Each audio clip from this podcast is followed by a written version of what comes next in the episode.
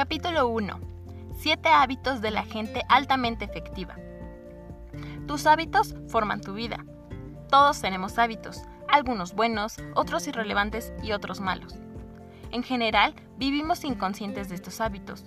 Los hacemos por inercia o rutina sin reflexionar realmente sobre ellos.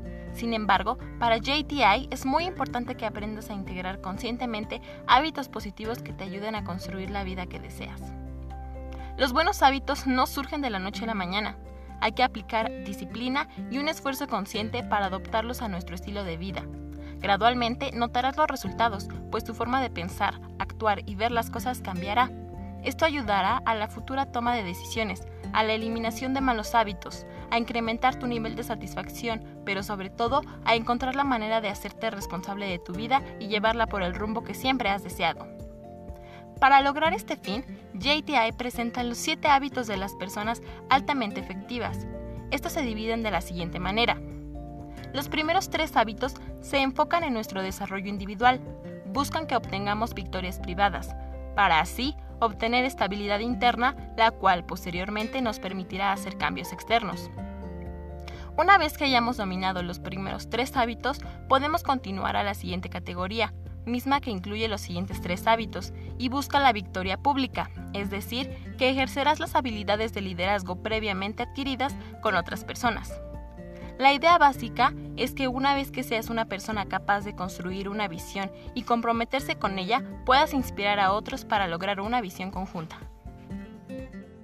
Hábito 1. Sé proactivo. En la vida existen dos posturas, la gente reactiva y la gente proactiva. Las personas reactivas actúan en relación a una cuestión externa, constantemente esperando y respondiendo a estímulos externos. Esta manera de actuar nunca encuentra satisfacción, pues todo el tiempo se encuentra siendo empujada por el mundo. En cambio, las personas proactivas deciden cuándo ejercer la libertad que tienen dentro de su ser, pues actúan bajo un incentivo propio desde un motor interno que alimenta sus decisiones. Toman la completa responsabilidad de su vida y actúan desde una perspectiva donde tienen el control. Existe un esquema que plantea la manera en la que podemos ver la vida.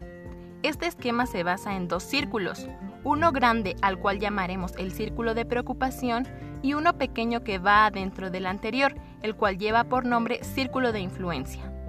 El círculo más grande, que es el de la preocupación, alberga todas las cosas que nos importan, pero escapan de nuestro control y por consiguiente no podemos hacer nada.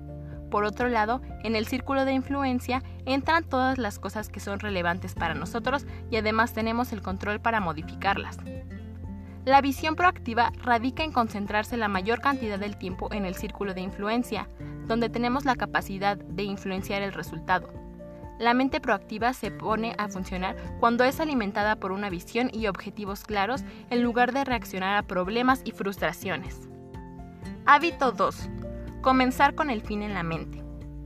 Un buen líder sabe a dónde ir y sobre todo a dónde dirigir a su equipo de colaboradores es indispensable tener visibilidad y tener una meta clara establecida desde el inicio. Entre más clara y significativa sea esa misión, más fácil será llegar a ella.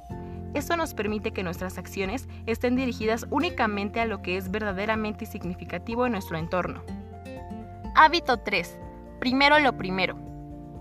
Antes de poder realizar cualquier cosa, es necesario saber la importancia y la urgencia de cada una de nuestras actividades y esto se logra gracias a la matriz del tiempo, que es una herramienta que se usará para clasificar sus actividades y de este modo obtener proactividad.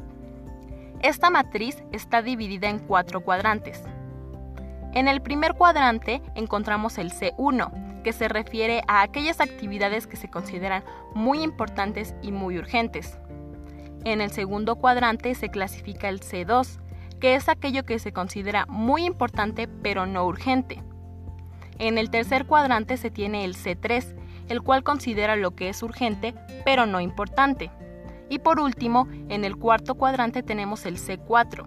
En este se clasifican aquellas actividades que no son importantes ni urgentes. Para realizar la matriz es importante que se tome en cuenta que uno mismo es quien determina la importancia, mientras que la urgencia es determinada por alguien más. Recuerda que la realización de este hábito permite que la visión forjada en el hábito 2 se logre de una mejor manera. Hábito 4. Piensa en ganar, ganar. El cuarto hábito crea situaciones en las que todas las personas que nos rodean puedan ganar de cierta manera. Esto rompe el paradigma en el que alguien tiene que perder para que la contraparte pueda ganar. Este hábito busca una alternativa en la cual todas las partes se vean beneficiadas. Hábito 5. Entender para ser entendido. Aprender a escuchar es una de las habilidades más importantes que puedes desarrollar. Es imposible crear buenas relaciones si carecemos de esta habilidad. La clave para saber escuchar es evitar el deseo de interrumpir a la otra persona y en lugar de eso mantener una profunda curiosidad para intentar entenderla. Querer entender a una persona requiere de esfuerzo y consideración. Por otra parte, para darte a entender necesitas valentía y precisión para decir lo que realmente piensas. Hábito 6. Sinergizar. Con el sexto hábito lograrás coexistir con grupos de personas efectivas, pues las relaciones personales y profesionales se basarán en confianza y responsabilidad. Al lograr este punto, te rodearás de personas que buscan soluciones creativas de manera conjunta a través de la cooperación de individuos, con lo cual se obtienen resultados mucho mayores. Este punto busca reconocer nuestras limitaciones y entender que hay cosas que no sabemos. Sin embargo, eres capaz de juntar a personas que ayudan a expandir esas limitaciones para abarcar un área de influencia más amplia. La idea principal de este punto es celebrar que todos somos diferentes, que existe una gran diversidad de talentos, ideas y habilidades y por eso mismo el trabajo en equipo de individuos efectivos siempre traerá mejores resultados. Hábito 7. Afilar la sierra. Para finalizar este ciclo, debemos centrarnos en la mejora continua. La perseverancia permite desarrollar constantemente todos los aspectos de tu vida.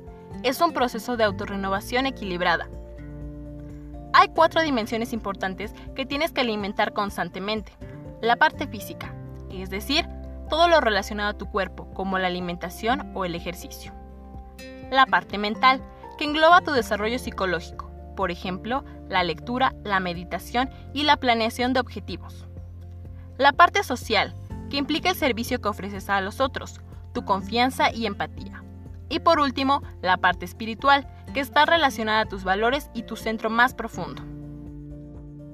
Cuando logras dedicarle tiempo a estas cuatro dimensiones, logras vivir en un estado de constante crecimiento, donde muy pronto observas los beneficios a tu alrededor y entras en un estado de mayor plenitud y satisfacción. Música